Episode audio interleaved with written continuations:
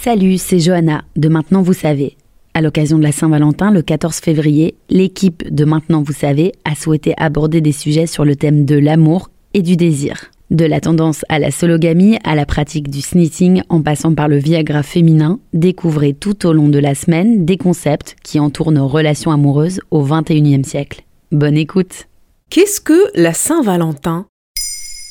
Merci d'avoir posé la question. On ne présente plus la Saint-Valentin, la fête des amoureux qui se célèbre chaque année le 14 février. Il y a ceux qui n'en manquent pas une, ceux qui la fêtent tranquillement chez eux, et ceux qui la boudent, la trouvant inutile, voire ringarde. Mais savez-vous vraiment d'où vient cette fête? Il faut remonter près de 2000 ans en arrière pour comprendre ses origines entre rites païens et chrétiens. Mais c'est qui ce Valentin d'abord? Il n'y a pas qu'un seul Valentin. Une petite quinzaine de Saint-Valentin répertoriés dans l'histoire chrétienne pourrait correspondre à la légende. Mais il y en a un en particulier qui est resté dans les esprits. Au IIIe siècle, Saint Valentin de Terny, un évêque, est arrêté et exécuté vers le 14 février 273 à la demande de l'empereur Claude II le Gothique pour avoir marié des couples. Attends, il a été exécuté parce qu'il mariait les couples et maintenant on le célèbre? Oui, parce qu'à l'époque, le mariage chrétien n'était pas autorisé. On célébrait un sacrement païen lors des Lupercales. L'empereur interdisait aussi toute union pour ne pas empêcher les soldats de partir à la guerre. Valentin de Terny a été réhabilité et est devenu un martyr chrétien au 5e siècle lorsque le pape Gélas Ier l'a canonisé. Le 14 février a alors plus ou moins été reconnu comme une fête chrétienne célébrant l'amour. Jusqu'alors, entre le 13 et le 15 février avaient lieu les Lupercales, une tradition païenne au pied du mont Palatin à Rome. À cette occasion, les hommes devaient fouetter le ventre des femmes pour les rendre plus fertiles à l'aide de lanières de peau de bouc. Les noms des femmes et des hommes étaient aussi placés dans des urnes puis tirés au sort pour former des couples.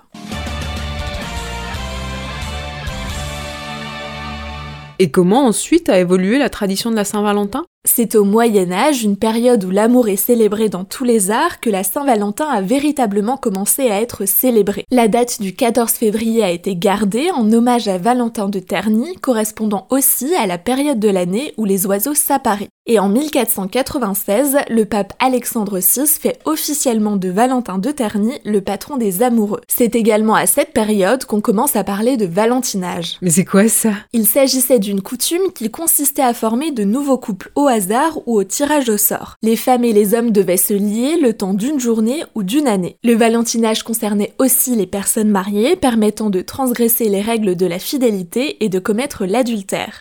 Mais c'est principalement à la fin du 19e siècle que la fête de la Saint-Valentin devient répandue en Amérique du Nord, puis au Royaume-Uni et un peu partout en Europe, avec l'envoi de poèmes et de messages amoureux, anonymes ou non. Et en France, la Saint-Valentin obtient un écho plus important pendant la Seconde Guerre mondiale avec l'arrivée de soldats américains. Et le côté romantique, euh, kitsch, ballon et tout ça, ça date de quand? La fête des amoureux, telle qu'on la connaît aujourd'hui, se développe surtout dans les années 50. Merci le 20e siècle et le marketing. C'est à ce moment-là qu'apparaissent la tradition des fleurs, des chocolats et des cartes personnalisées. Depuis, la Saint-Valentin est l'un des événements commerciaux les plus importants de l'année.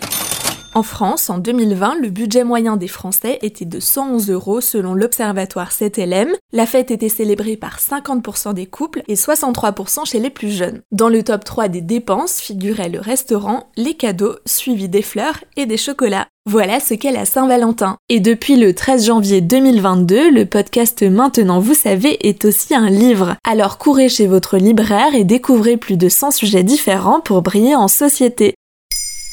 Maintenant, vous savez, un épisode écrit et réalisé par Pauline Weiss. En moins de 3 minutes, nous répondons à votre question. Que voulez-vous savoir? Posez vos questions en commentaire sur les plateformes audio et sur le compte Twitter de Maintenant, vous savez.